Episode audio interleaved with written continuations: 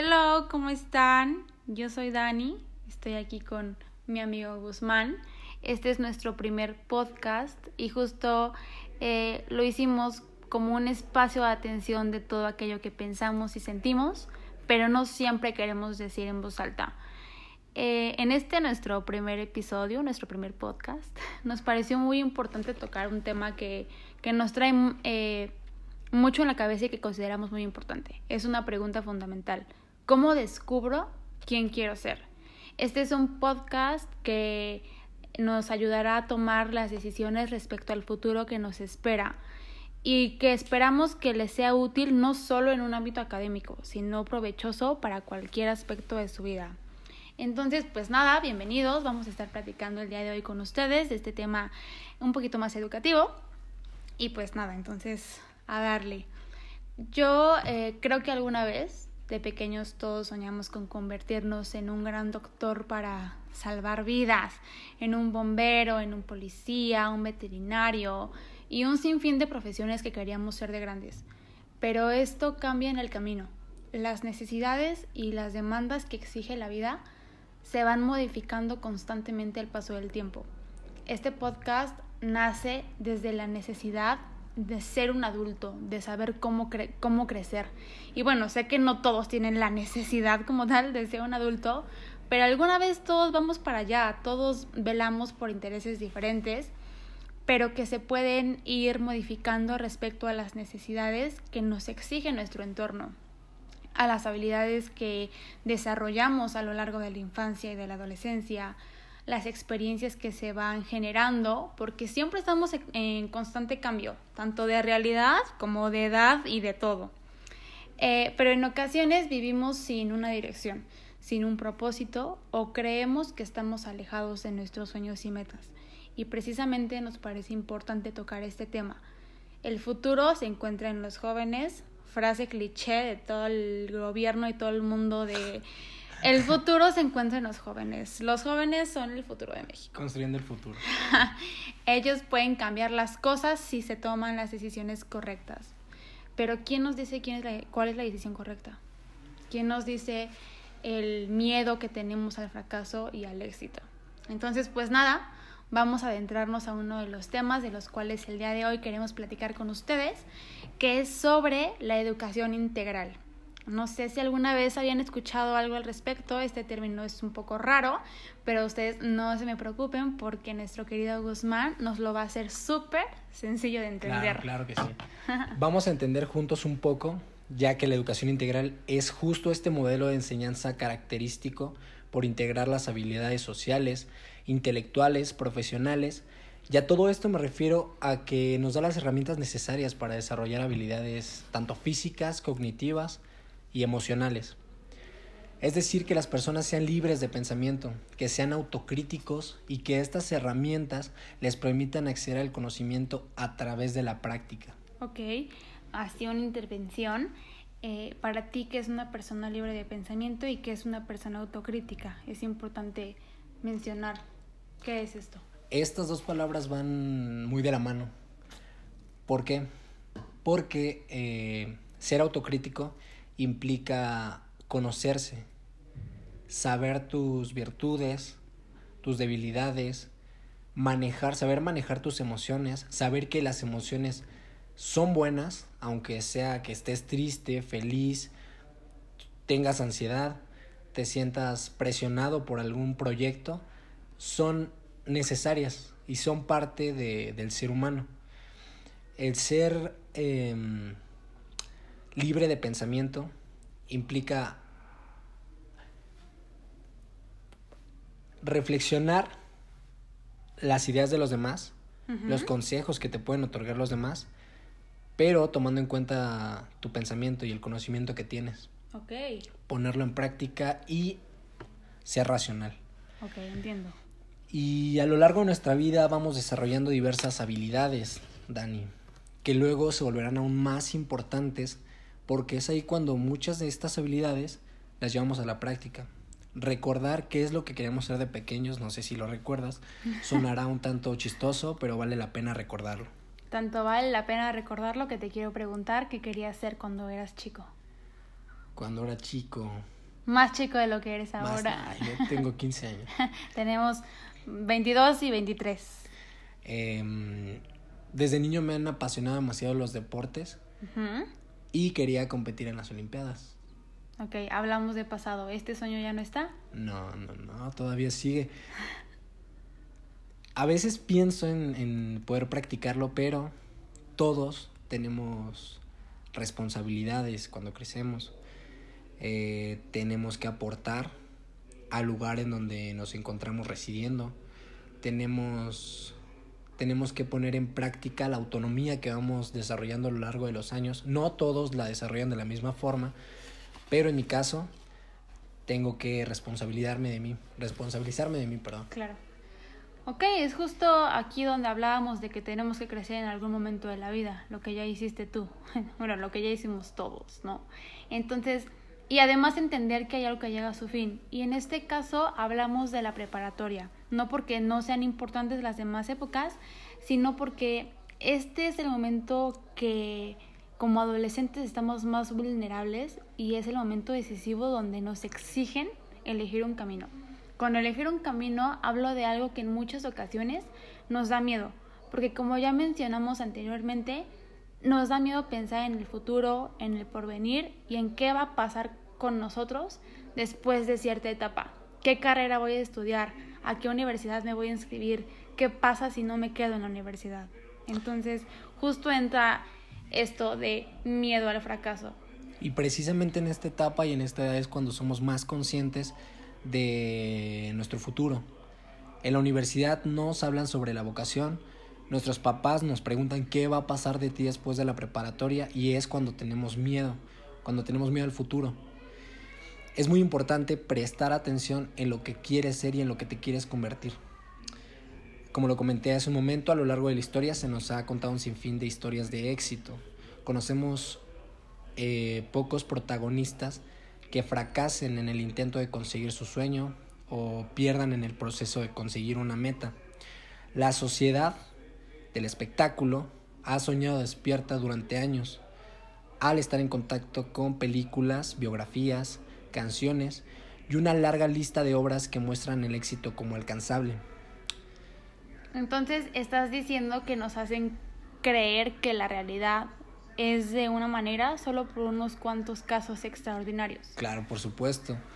Casos en los que los sujetos, a pesar de fracasar demasiado, logran triunfar.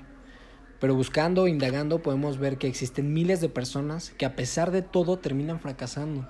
Y no porque no lo intenten o no sean persistentes, sino por la mera complejidad de la realidad. Esforzándote, tratando de ser mejor cada día, hay ocasiones en las que no, no tienes las herramientas posibles para lograr algo. Y más adelante tocaremos este tema, que es conocerte y conocer las herramientas que tienes a tu alcance para lograr tus metas. Claro, eh, retomando un poquito lo que nos comentabas de, de, bombardear con historias de éxito, creo que esto es un claro ejemplo que podemos ver en redes sociales, tanto en Facebook, en Instagram, en Twitter, en YouTube, y creemos que jamás vamos a estar en una posición como la que miramos a diario a través de nuestras pantallas o de la publicidad sin, o sea, sin entender que hay un trasfondo dentro de esas historias y de esas personas. Claro, nos venden un mundo de fantasía. No, vivimos en una realidad infantilizada y muchas de estas empresas, por ejemplo Disney, nos hacen creer que todo es felicidad. En ningún lugar nos enseñan que hay negocios que jamás funcionarán, ideas desapegadas a la realidad. En la adolescencia tenemos proyectos de emprendimiento que pecamos un poco de ser un poco ignorantes y no, y no indagar más allá y creer que van a salir adelante, pero no todos los proyectos que tenemos salen adelante. Hay cosas en las que pensamos que se vuelven inexistentes, muchas veces, por la misma ignorancia de la que hablo, el fracaso se ve reflejado en nuestras acciones antes de empezar esto suena pesimista. Sí, eh, concuerdo contigo en la parte de que por falta de conocimiento pueda eh, fracasar desde un principio, pero también hay que ponernos a pensar un poco. Si todo triunfara al final, en primer lugar, no existiría el miedo al fracaso. Y es necesario que tengamos muy en cuenta que equivocarnos para aprender es, es primordial. Tenemos que equivocarnos para saber cuál es nuestro siguiente paso, qué es lo correcto, ya sea por errores propios o ajenos. Aún de esta manera no estamos exentos a deshacernos de los fracasos. Los fracasos siempre van a estar. El hecho está en aprender y a aceptar el miedo al fracaso. Claro, el miedo al fracaso existe y es preciso hablar sobre el éxito y el fracaso individual y colectivo. El fracaso y el éxito eh, son algo que, que, luchamos y que vivimos de forma individual día a día. Claro. Pero me parece muy importante comparar en diferentes épocas y momentos de la historia el cómo se ve el fracaso y el éxito.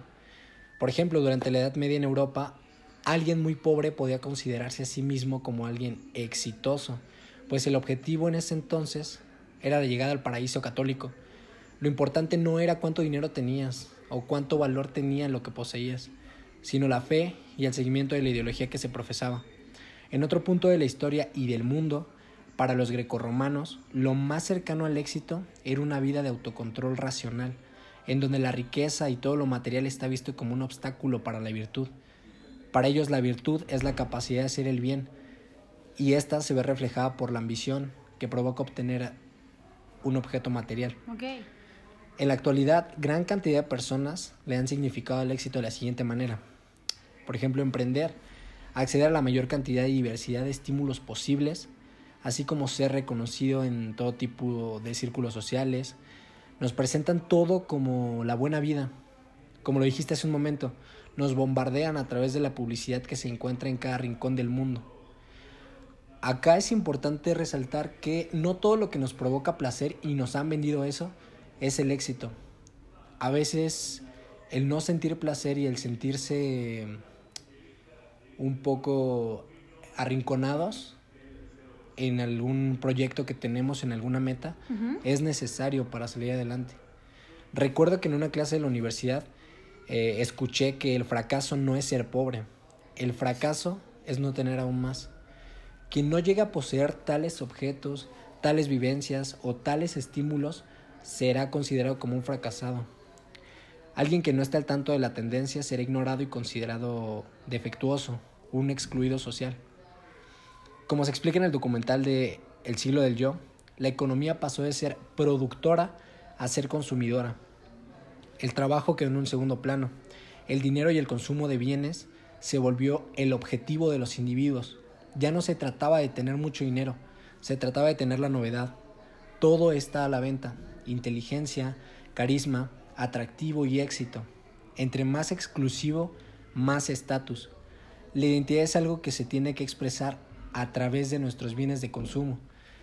Eh, esta parte un ejemplo sencillo en esta parte es que las marcas de ropa venden playeras que son totalmente exclusivas que nadie más tiene pero las dan a un precio exorbitante. claro. Entonces, entre más exclusivo, todo se vuelve más caro y todos desean ser exclusivos.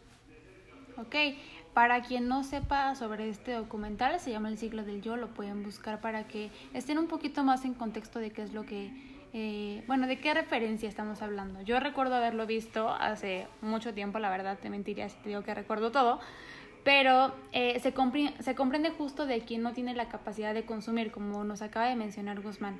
No tienes estatus y como ya mencionamos anteriormente, entonces eres visto como inservible o fracasado.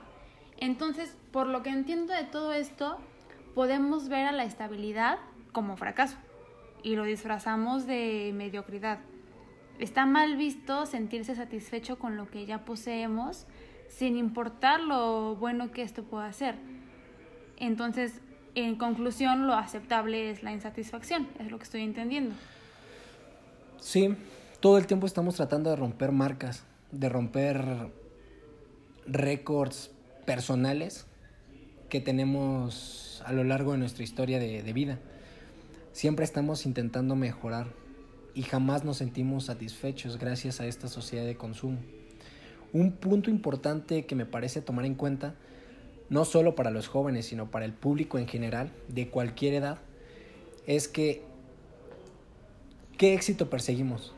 Cuál es el objetivo que se tiene a corto, mediano y largo plazo. Con esto podríamos tener la certeza de que no buscamos y actuamos solo por miedo a ser un fracaso, sino por el ímpetu de buscar aquello que nos, que nos ha definido y abrazamos como éxito.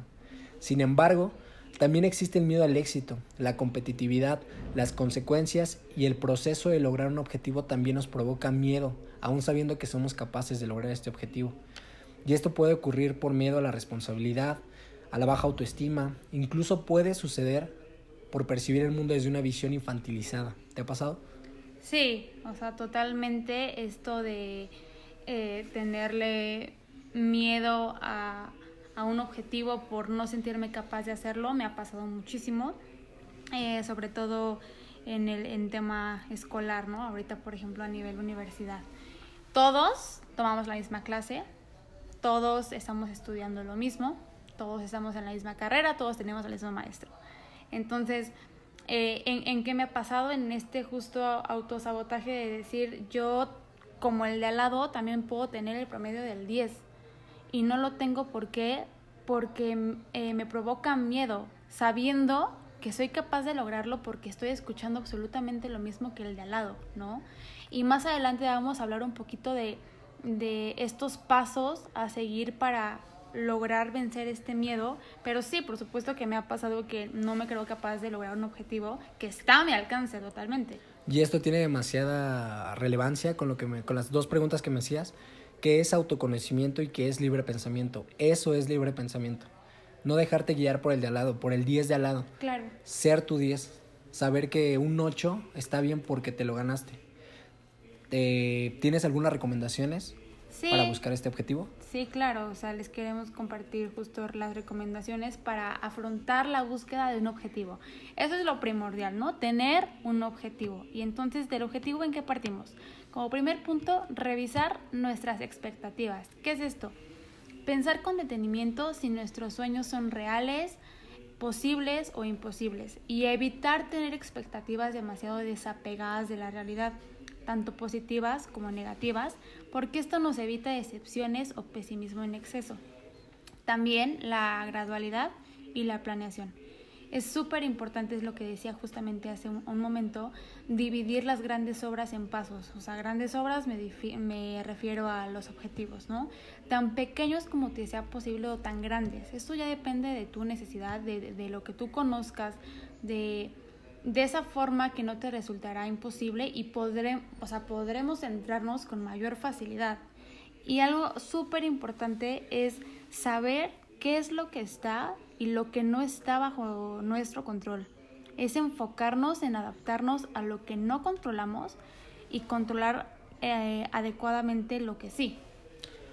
Otro punto muy importante es la educación, el aprendizaje y la enseñanza. Muchas cosas se hacen posibles y fáciles si cuentas con el conocimiento adecuado, pero lejos de creer que toda la educación está dentro de la escuela, también hay que considerar que es muy importante todo lo que aprendemos fuera de ella, pero no por esto debemos olvidar la educación institucionalizada, ya que tiene gran valor. Eh, generamos demasiados aprendizajes fuera de la escuela, con amigos fuera de la escuela, con gente fuera de la escuela, con trabajillos que tenemos después de, bueno, durante la secundaria, durante la preparatoria. Totalmente. Más allá de lo que nos queremos enfocar. Le podemos dar valor al dinero, que en la, que en la escuela desde primaria jamás ha habido una clase en donde te sepan enseñar a ahorrar o a invertir. Entonces me parece demasiado importante eh, tener aprendizaje fuera de la escuela. Pero, como lo dije anteriormente, eh, la educación institucionalizada es sumamente importante.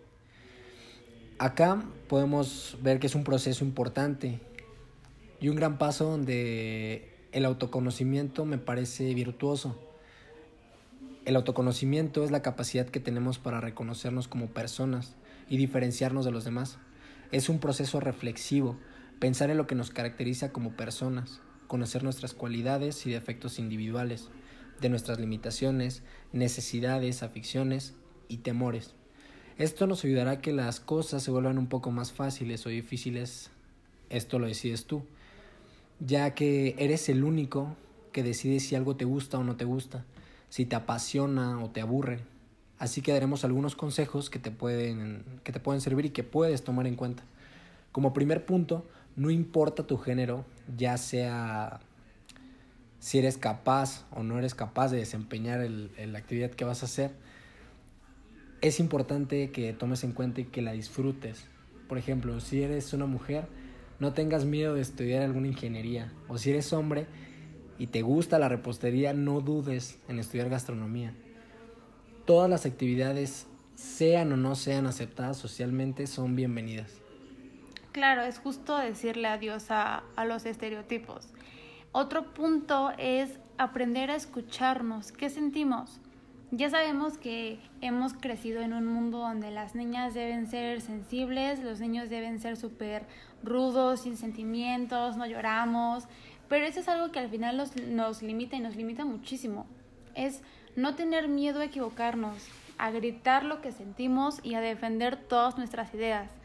Convertir nuestra pasión en una profesión es un tema muy relevante y un punto que tenemos que tomar muy en cuenta cuando hacemos lo que nos gusta, esto se puede convertir en un triunfo personal y emocional súper fuerte.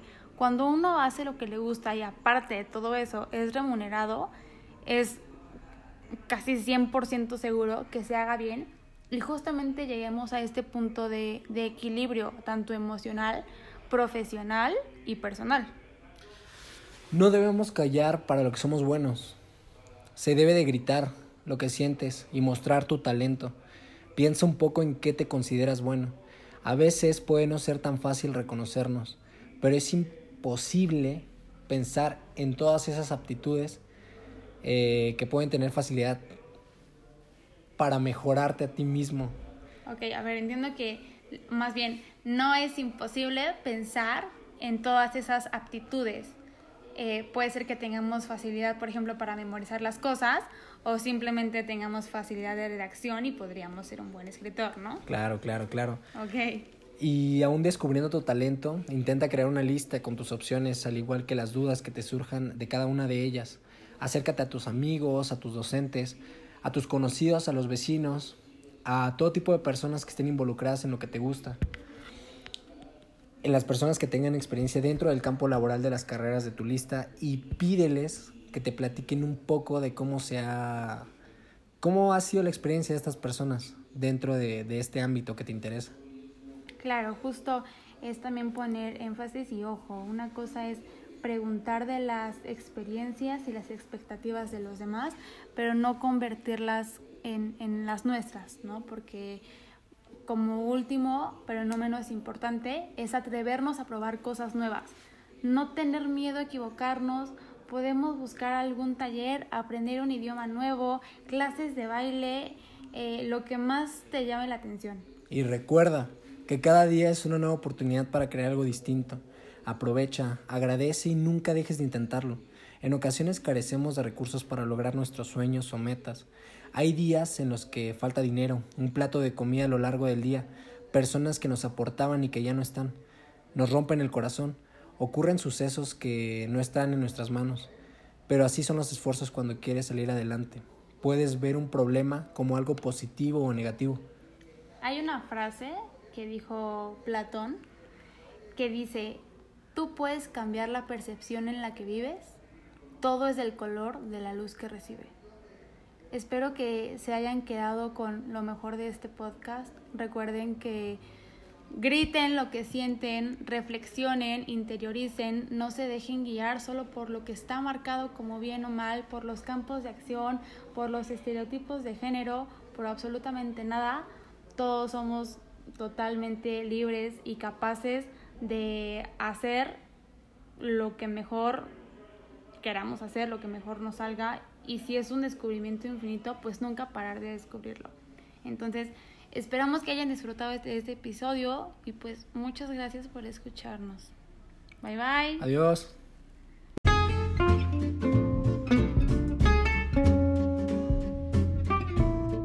En ningún lugar nos enseñan que hay negocios que jamás funcionarán.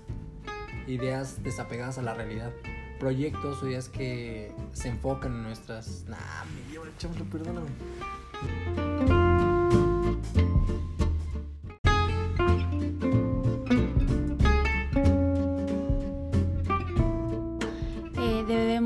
Elegir un camino. Con elegir un camino hablo de algo que en muchas ocasiones nos da miedo, como ya lo mencioné anterior, miedo